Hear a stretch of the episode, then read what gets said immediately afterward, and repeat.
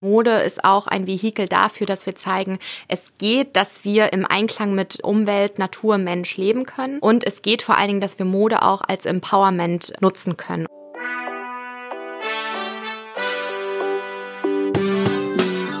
Willkommen bei Studio 36 Presents, dem nachhaltigen und sozialen Podcast aus Kreuzberg in die Welt. Ich bin Nike, Gründerin und Geschäftsführerin von Studio 36. Für unseren Podcast treffe ich mich mit inspirierenden Menschen, die unsere Welt positiv mitgestalten möchten. Mit ihnen spreche ich über grüne Technologien, soziale Projekte bis hin zu alternativen Gesellschaftsmodellen für ein besseres Morgen. Jana Braumüller arbeitet als freie Journalistin, Speakerin und Autorin mit dem Schwerpunkt Feminismus, Nachhaltigkeit und Mode. Seit 2015 ist die Chefredakteurin und Herausgeberin des Online-Magazins Not Another Woman Mac und Mitbegründerin der Fashion Changers. Unter gleichem Namen hat sie dieses Jahr ein Buch über faire Mode mit herausgegeben. Hallo Jana, schön, dass du da bist. Hallo Nike, vielen Dank für die Einladung. Jana, ich habe ein paar Fragen gleich zum Einstieg. Und zwar, wofür stehst du morgens auf? Gerade jetzt in Corona-Zeiten ist es vielleicht manchmal nicht so einfach, sich morgens zu motivieren. Warum kommst du morgens aus dem Bett? Also ich muss sagen, ich komme nicht immer morgens aus dem Bett, das schon mal vorweg. Aber ich stehe ja schon auf für das, was ich auch wirklich beruflich mache, worüber ich auch sehr dankbar bin, dass es schon in allem, was ich tue, darum geht, ähm, ja, was kann man verändern? Wo gibt es Ansätze, was wir besser machen können, was wir menschlicher machen können, was wir gerechter machen können? Deine Arbeit klingt nach vielen Tugenden. Gibt es denn auch eine Sünde? Was war denn deine letzte Umweltsünde, wenn du eine verraten willst? Es ist mega gut, dass du fragst. Ich muss ja auch nochmal ähm, ergänzen, dass ich ja natürlich nicht alleine Fashion Changes mache, sondern mit Nina Lorenzen und Vreni Jäckle zusammen. Meine letzte Umweltsünde. Also was mir richtig schwer fällt, ist tatsächlich das Thema Plastik. Ich glaube, am stärksten ist es im, im Lebensmittelbereich. Also zum Beispiel, wenn du jetzt im Supermarkt einkaufen gehst, das Biogemüse ist meistens in Plastik verpackt. Ähm, ich esse auch super gerne Joghurt und solche Sachen, die halt einfach in Plastikverpackung sind. Also veganer Joghurt, den gibt's leider nicht im Glas. ähm, genau, und solche Sachen. Süßigkeiten.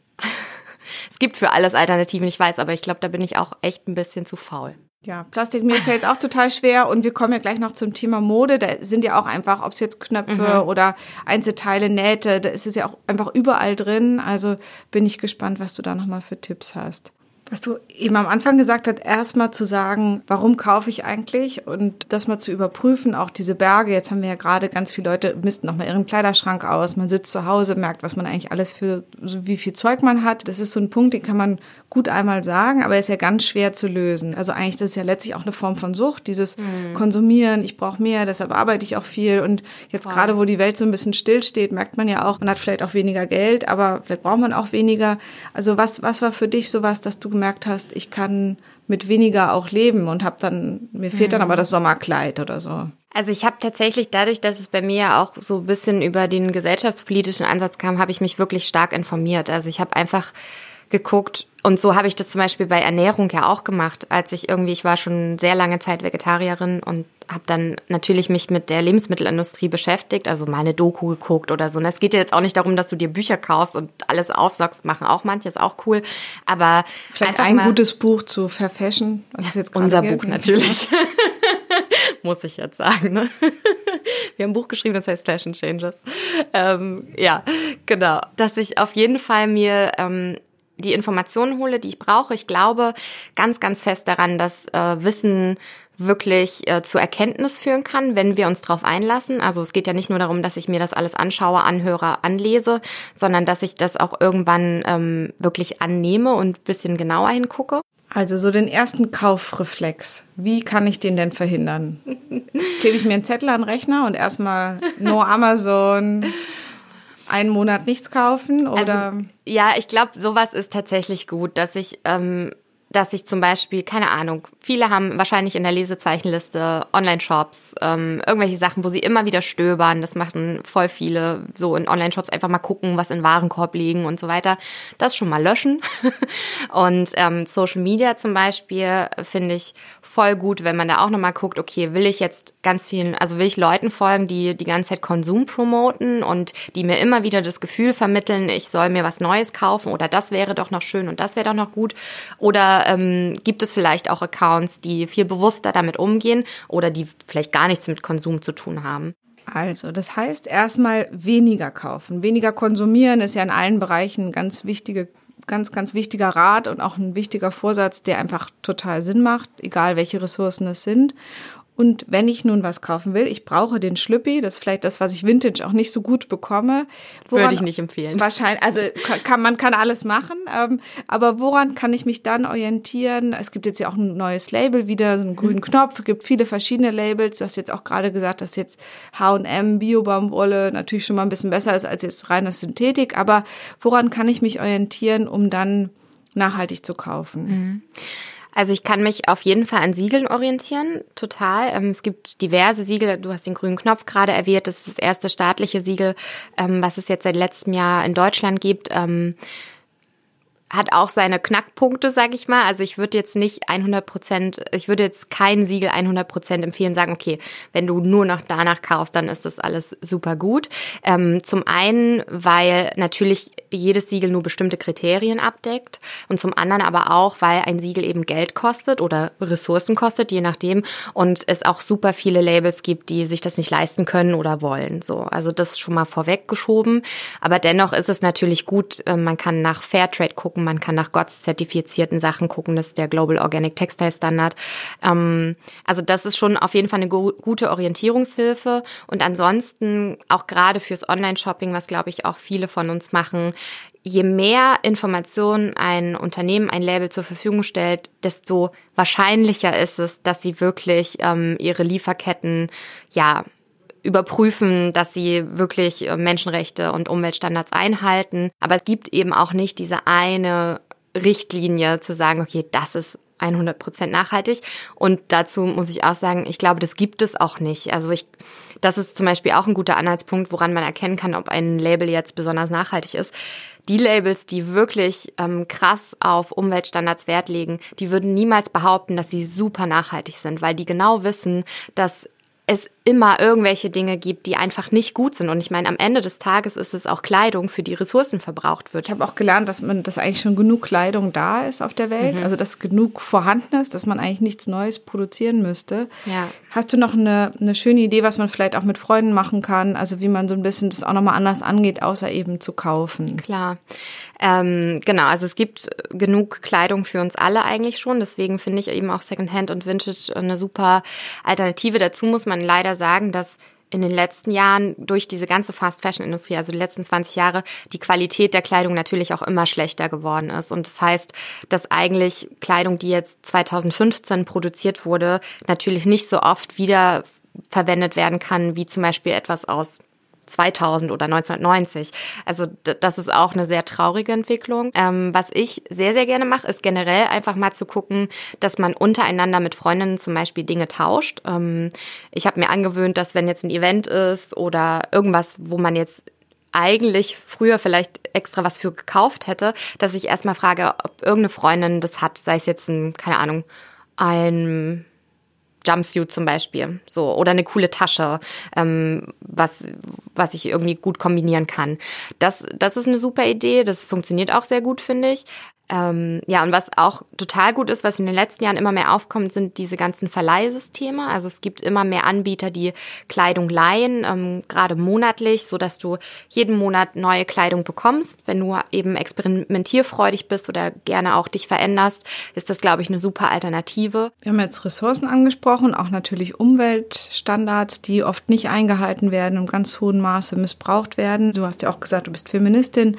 Was haben denn Frauenrechte mit Mode zu tun? Ja, das ist eigentlich relativ einfach erklärt. Ähm, die meisten Menschen in der Modeindustrie sind Frauen, die dort arbeiten.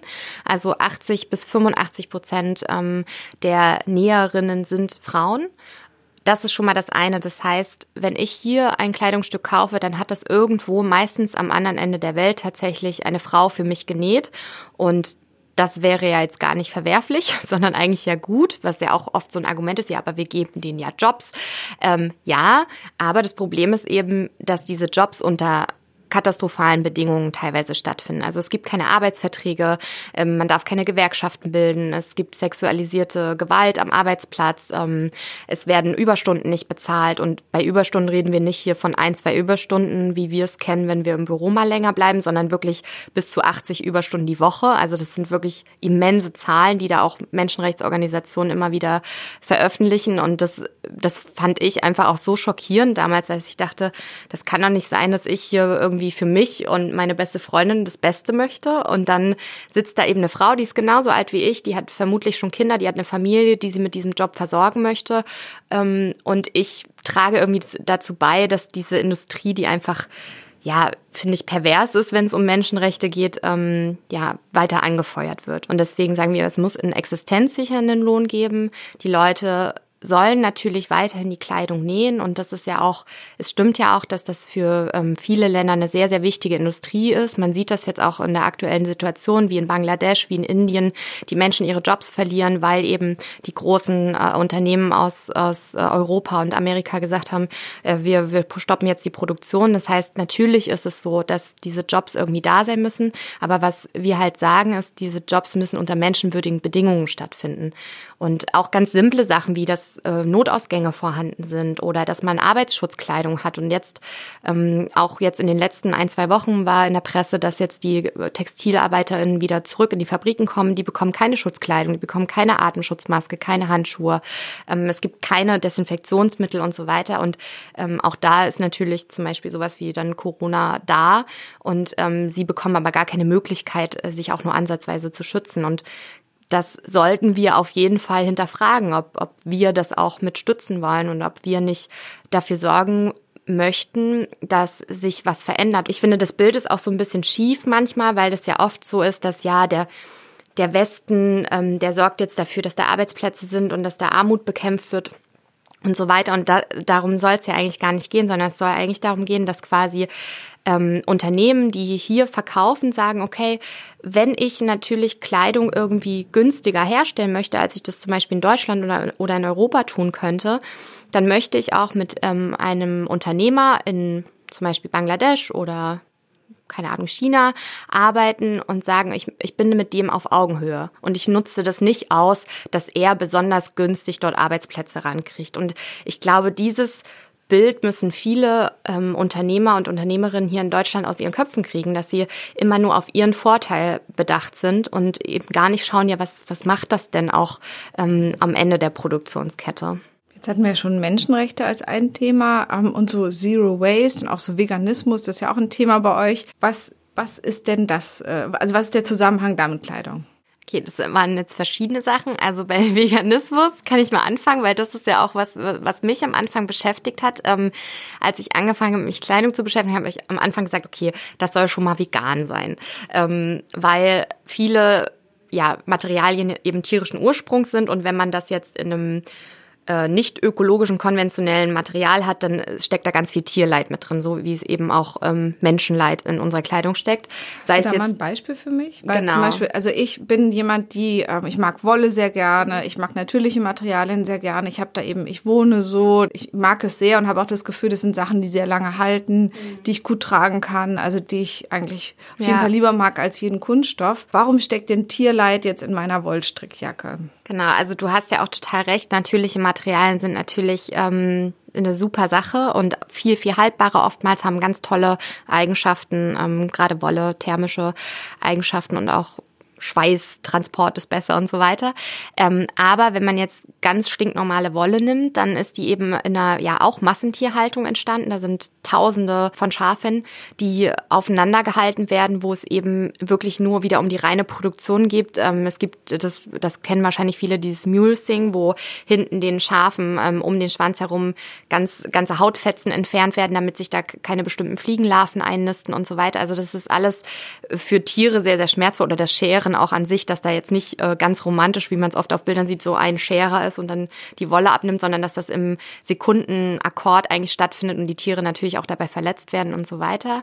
Also bei Wolle ist das äh, schon sehr extrem, würde ich mal sagen, gerade weil Wolle eben auch etwas ist, was viel nachgefragt ist. Das ist eben ein Rohstoff, den viele möchten.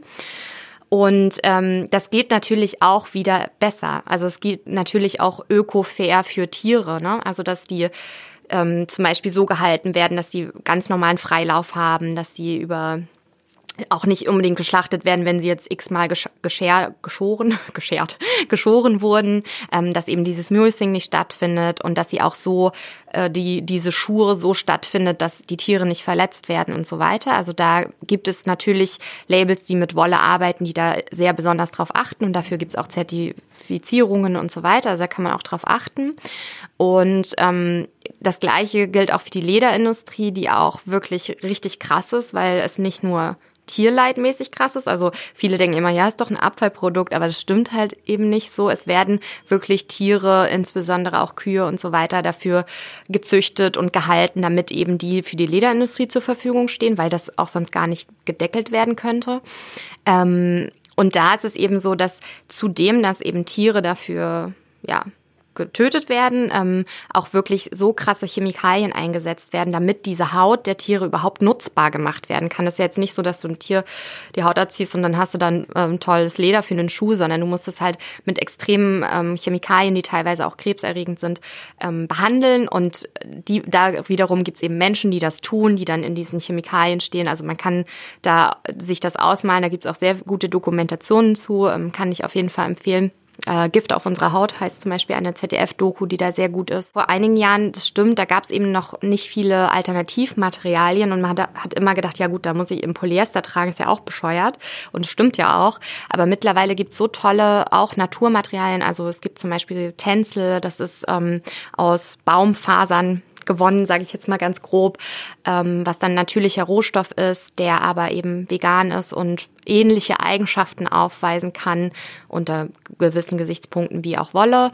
Und ähm, ja, oder jetzt auch ganz neue Sachen wie bei Bananatex oder Pinatex, wo dann aus Pflanzenmaterialien sowas wie Leder gewonnen wird oder ähm, aus Äpfeln wird zum Beispiel auch Leder gewonnen. Das ist dann in der Haptik und im, in den Eigenschaften sehr, sehr ähnlich tatsächlich. Also das heißt praktisch ist dann nicht nur Kunststoff, sondern eben aus einem Pilz oder so wird dann auch genau, Pilz eine schöne Handtasche gemacht. Genau.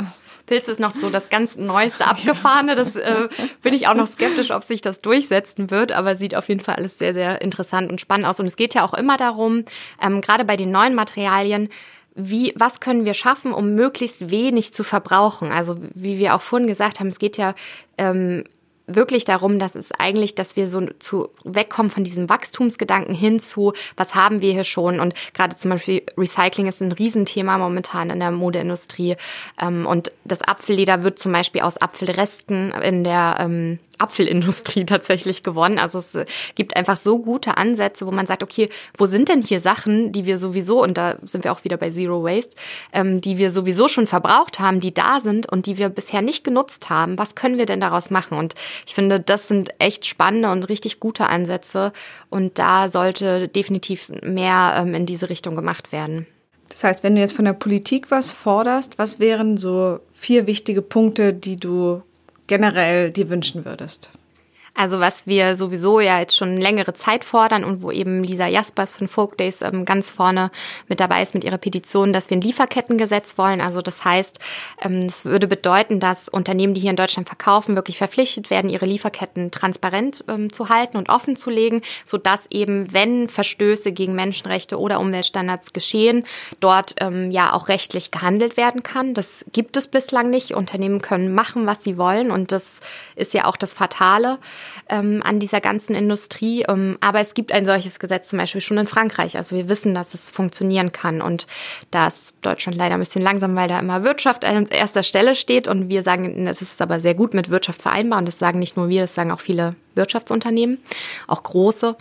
Ähm, das sehen wir auch gerade in der Corona-Krise, dass zum Beispiel nach, also Unternehmen, die nachhaltig wirtschaften und auch ganz anders produzieren, jetzt viel, viel weniger Schwierigkeiten haben, eben Richtig. weil sie nicht auf die ganzen chinesischen Lieferungen und Überseegeschichten ähm, ja, setzen und, und, auch ganz andere Rohstoffe verwenden, viel näher produzieren, und eben nachhaltig in allen, allen Bereichen letztlich auch wirtschaften. Und die, die jetzt äh, nach Sachen schreien, sind irgendwie Zalando und Adidas. Hm. Ja, das und vor allen Dingen geht es ja auch erstmal darum, dass ähm, die ihre Lieferketten gar nicht kennen. Also die wissen bis, also die kennen vielleicht so ein paar Subunternehmer, aber irgendwann ist sozusagen Schluss. Das heißt, sie haben gar keinen genauen Überblick, von welchem Feld jetzt irgendwie die Baumwollpflanze kommt. Ähm, und, und das ist natürlich viel, viel einfacher, wenn ich ein, ein Unternehmen habe, wo ich sehr genau weiß, wo die Dinge herkommen, wo ich Ansprechpartner habe und wie du sagst, wo vielleicht die Lieferketten auch einfach kürzer sind. Das muss gar nicht sein, dass die jetzt nur zum Beispiel in Europa sind. Also es gibt, hatte ich auch vorhin schon mal gesagt, natürlich viele tolle ähm, Unternehmer auch in, und Unternehmerinnen auch in Asien, die ähm, ganz, ganz tolle Arbeit machen. Aber es geht ja erstmal darum, dass ich überhaupt weiß, wer das ist. Und das ähm, wissen eben diese ganzen Großkonzerne meistens nicht.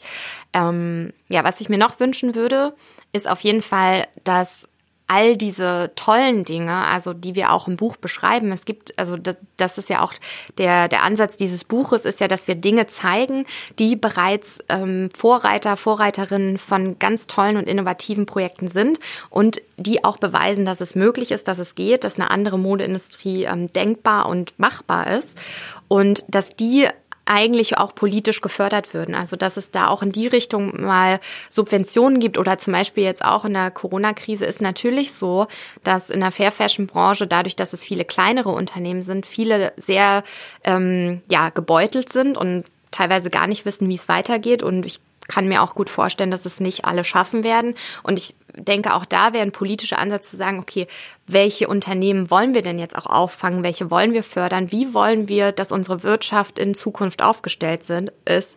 Und ähm, da wäre es ja, könnte man ja jetzt genau hingucken und sagen, ah, die Unternehmen machen schon tolle Sachen, die fördern wir jetzt mal extra. Die müssen jetzt nicht diese riesen bescheuerten Kredite aufnehmen, die sie sowieso nie zurückzahlen können, sondern die kriegen jetzt einfach nochmal einen Schub und ähm, dann gehen wir hier in eine positive Richtung. Also das wäre auf jeden Fall wünschenswert. Also ähm, wir haben ja gerade bei Corona sehen wir, ja. wie wirksam Politik sein kann. Das ist ein Erlebnis, was ich vorher noch nie hatte. Plötzlich sehen wir, dass wochenweise mhm. Politik gemacht wird, Wirtschaft komplett lahmgelegt wird. Das ist ja ein ganz, eigentlich auch eine ganz schöne Erfahrung zu merken, wie wirksam Politik sein kann und da den Wunsch zu haben, dann jetzt auch wirklich eine Steuerung hin zu einer sinnvollen, enkelfähigen Zukunft zu machen und auch wirklich jetzt gute Sachen zu fördern und nicht einfach nur den großen oben was drauf zu kippen. Mhm. Das wäre auf jeden Fall eine richtig, richtig sinnvolle Sache und die Konsumenten und Konsumentinnen. Was, was würdest du denen sagen? Was gibst du denen mit auf den Weg, was wirklich sinnvoll ist zum Thema Mode? Ich und auch wir als Fashion Changers sind der Meinung, dass das eigentlich nicht an der Konsumentin, dem Konsumenten hängen darf. Ähm, vor allen Dingen, weil eben nicht alle die gleichen Voraussetzungen haben, was Ressourcen wie Zeit und Geld angeht. So, das ist schon mal das eine. Und ich finde, jeder Mensch in Deutschland sollte eben ähm, in den Laden gehen können und dort etwas kaufen, von dem ich weiß, das ist eben nicht unter menschenunwürdigen oder ähm, umweltverletzenden äh, Voraussetzungen ja, produziert worden. Deswegen auch dieses Lieferkettengesetz, weil ich glaube, das würde eben alle Menschen schützen. Und ähm, das ist ja auch oft eine Kritik an Fair Fashion, dass es zum Beispiel nicht leistbar ist oder dass es eben nicht für alle umsetzbar ist. Und da gehe ich voll mit. Natürlich ist das teurer, wenn wir sagen, wir wollen, dass alle in der Lieferkette fair bezahlt sind und dass eben nicht nur äh, die riesen Modemogule da irgendwie äh, Tausende von Euros scheffeln. Ähm, aber da, dafür braucht es eben irgendwie einen Ausgleich.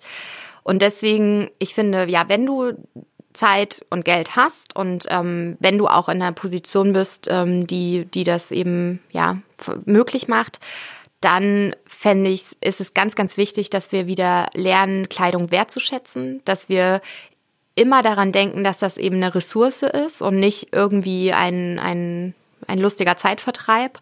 Ähm, und dass auch immer jemand dahinter steckt. Und wir sind mündige Bürger und Bürgerinnen. Wir haben eine Stimme. Wir, wir können aktiv unser eigenes Handeln bestimmen. Und ich glaube, viele von uns haben dieses Gefühl nicht mehr. Dass gerade diese Kaufentscheidung ähm, wird uns oftmals abgenommen durch alle möglichen anderen Umstände. Und ja, da einfach mal ein bisschen, bisschen offener, ein bisschen wachsamer durch, äh, durch die Umwelt zu laufen, zu gucken, okay, was, was ist das eigentlich, äh, worin ich mich hier bewege und was, was ist auch meine Position da drin. Das würde ich mir wünschen.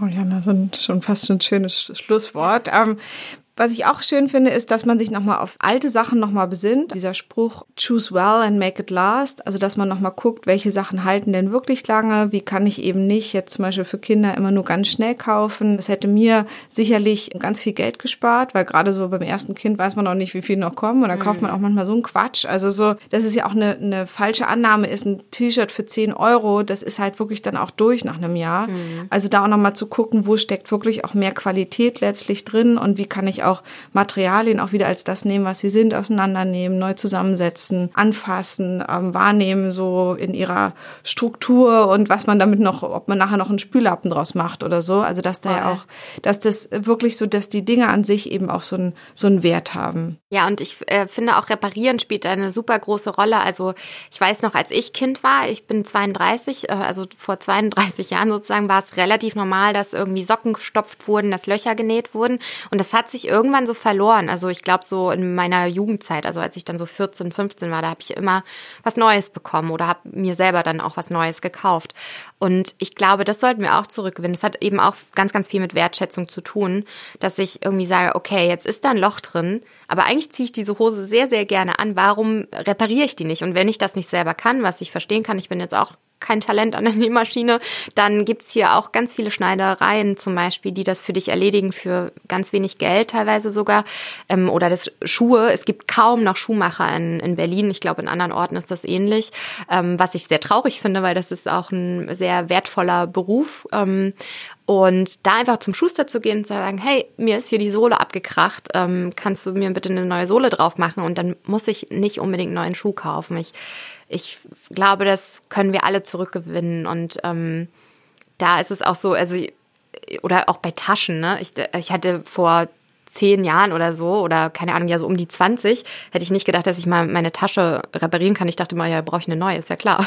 Aber ist ja Quatsch. Ich kann ja meine Tasche genauso reparieren wie meinen Schuh und meine Hose. Also und das merkt man ja auch gerade bei Vintage-Teilen, wie viel cooler das ist, eine alte Tasche zu haben, mhm. die bei guten Marken ja, kann ja 100 Jahre alt sein, so. Und wie viel schöner das auch ist, als jetzt das allerneueste Modell für wie viel auch immer. Voll. Ja, wir haben schon so viele schöne Themen gehabt. Ähm, hast du denn noch sowas wie eine gute Nachricht, dass wir, ähm, wir haben ja auch über traurige und schlimme Sachen geredet, also ähm, die ganzen Umweltverletzungen, die stattfinden durch die Modeindustrie, die schlimmen Menschenrechtsverletzungen, dann diesen äh, massenhaften Riesenkonsum, der so auch überhaupt nicht annähernd tragbar ist von diesem, von dieser Erde.